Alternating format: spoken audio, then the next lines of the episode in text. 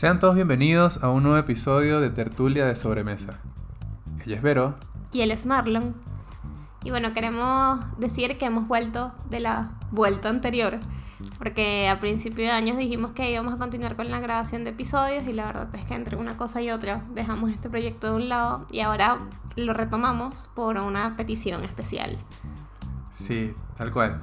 De hecho, este episodio eh, va a estar eh, basado en, una petición de una amiga eh, que nos pidió que conversáramos acerca de la idea de volver a Venezuela.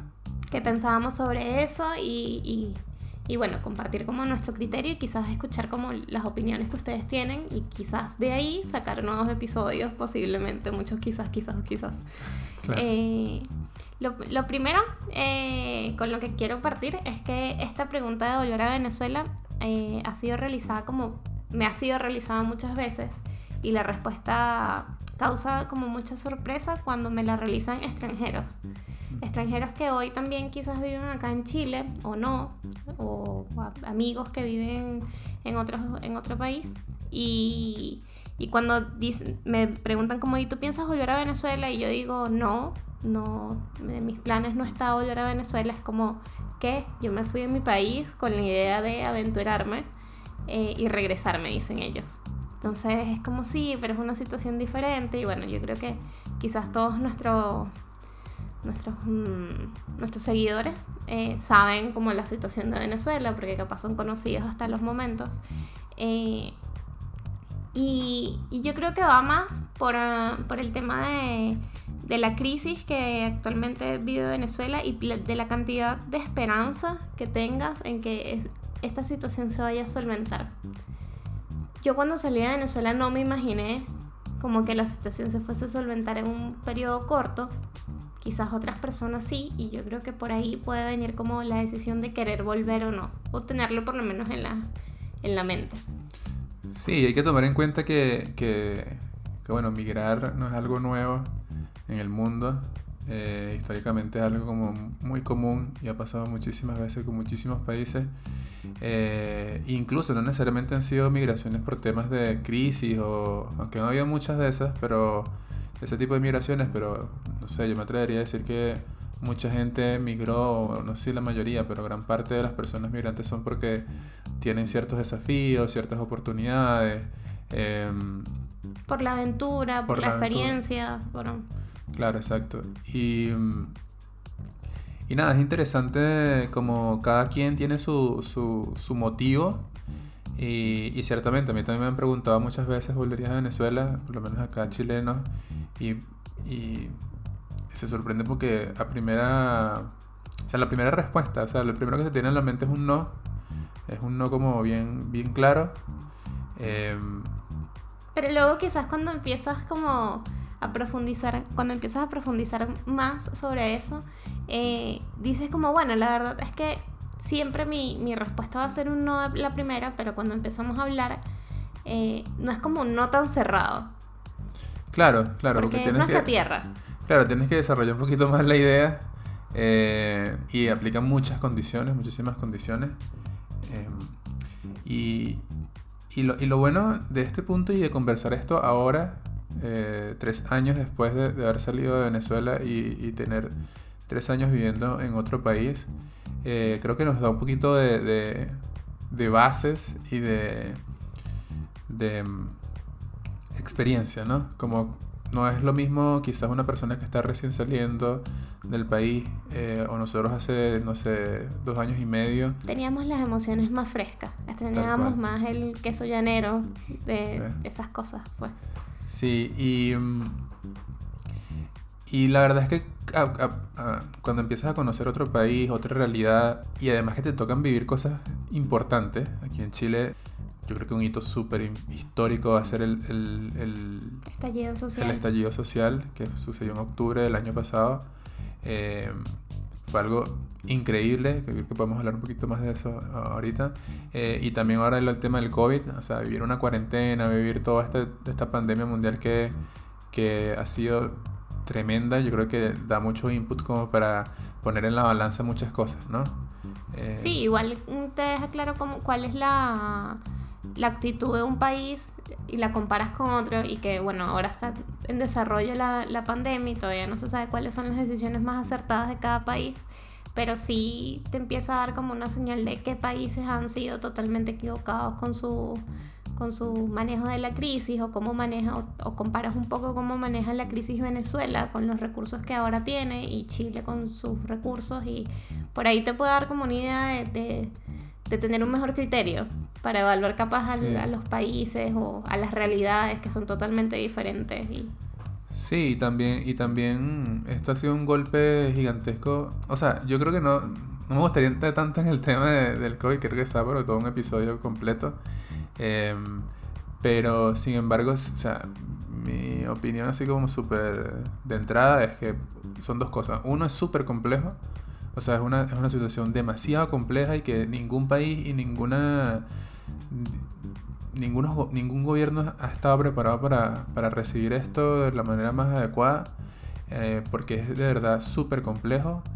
Em, y lo otro es que, bueno, igual yo, mi otra, mi otra opinión así como muy de entrada es que soy súper optimista. Creo que, que, igual esto va a pasar en algún momento y, y y todo va a volver a una nueva normalidad, eso sí. Y ya más allá de eso creo que, Sí, sí, es demasiado complejo, yo creo que estamos de acuerdo en eso y, que quizás ni siquiera vayamos a hacer un episodio de esto, sino en tres años más o cuando ya esta realidad no, no, sea una realidad presente, sino un pasado.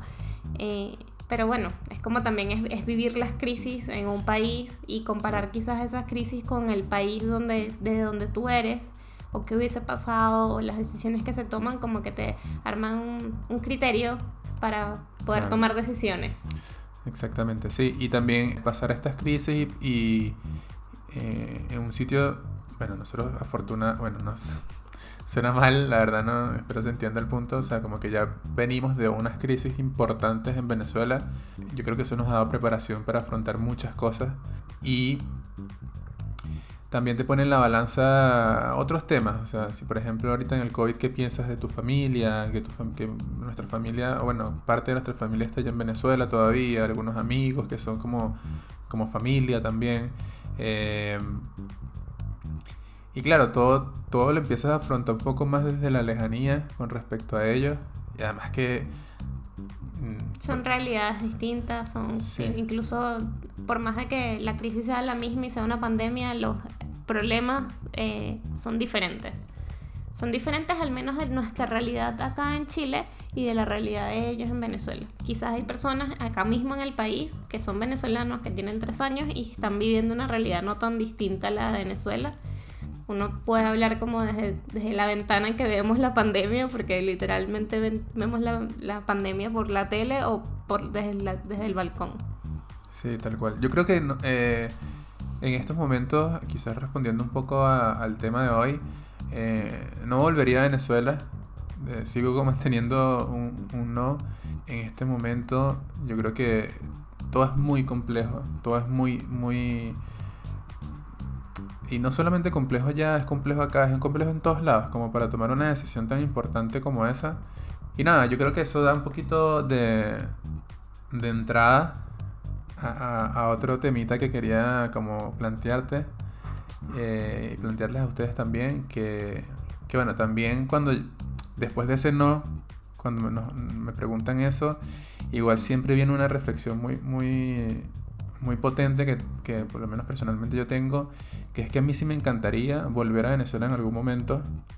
O sea, de verdad, a mí me gustaría muchísimo volver cuando las condiciones estén mínimamente dadas, porque si yo sí tengo mucho la esperanza de, de, ser parte de, de, esos venezolanos que levanten Venezuela en algún momento.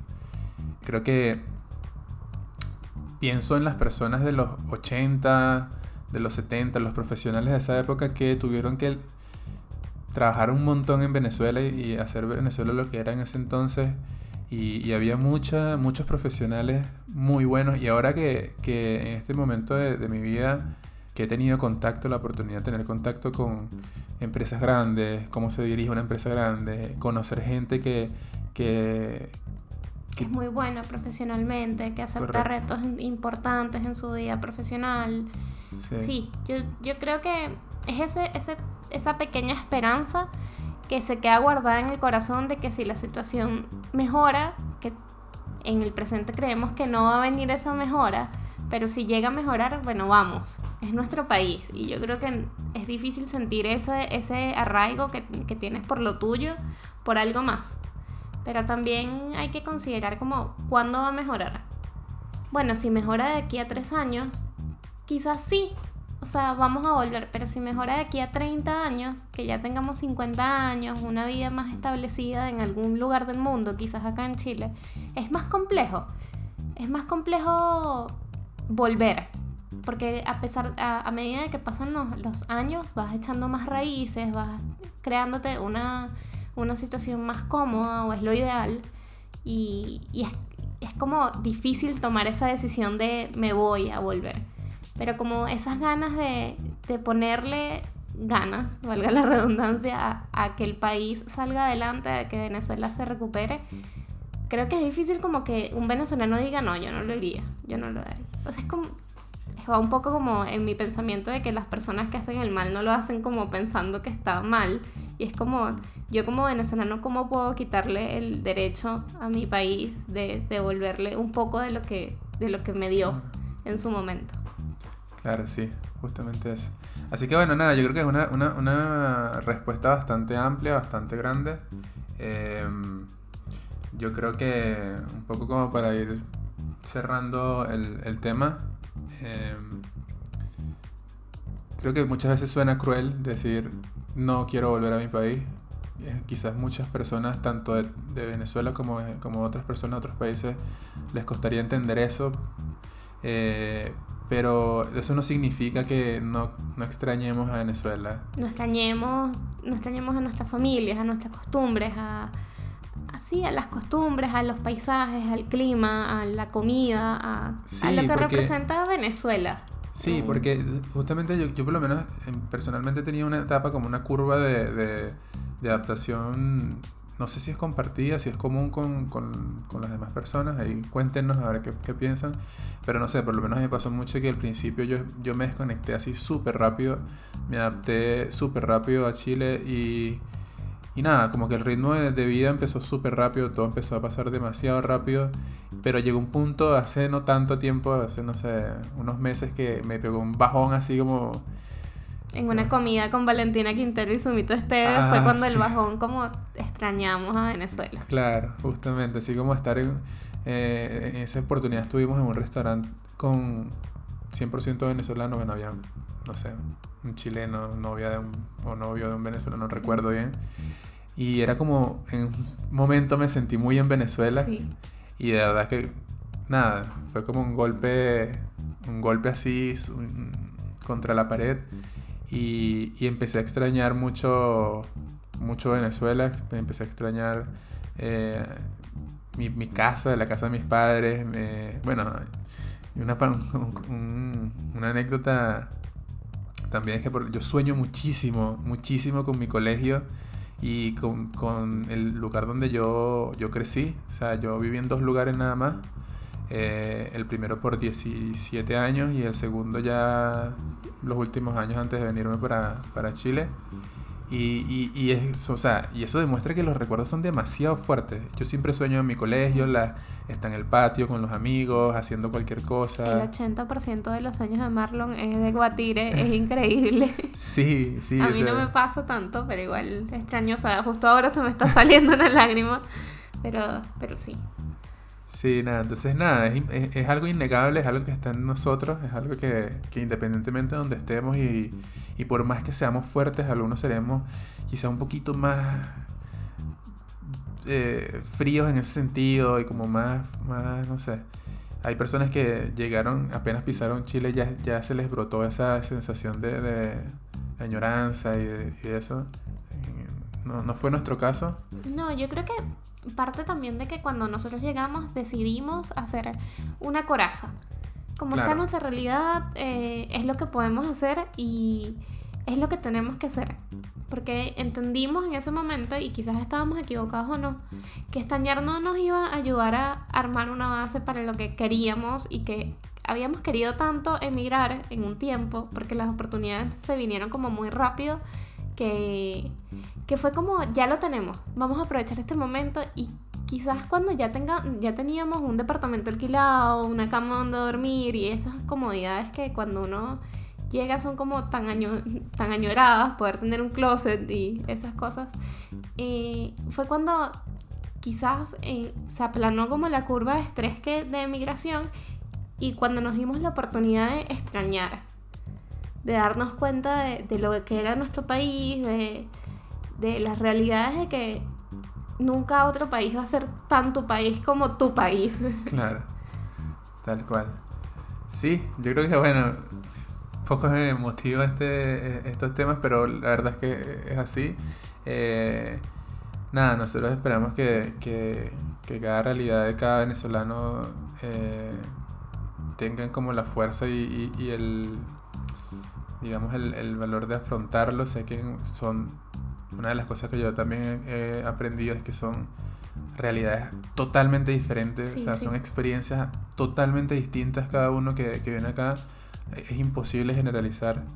Eh, así que nada. Este es nuestro punto de vista, es como lo que pensamos, eh, como un no de inicio y con muchos matices de fondo. Tal cual. Así que nada, yo creo que podemos ir cerrando este episodio. Creo que nos fuimos un poquito de tiempo, pero nada, creo que eso demuestra un poco también las emociones de esto. Em, bueno, nos vemos en otro episodio. Sí, quizás un poco más alegre. sí, otro episodio en cuarentena, probablemente. Así que lo dejamos hasta aquí. Sí. Un placer haber compartido con ustedes. Esperamos sus comentarios y bueno, que nuestra querida amiga escuche este podcast. Así que sí. Bueno, chao. Chao.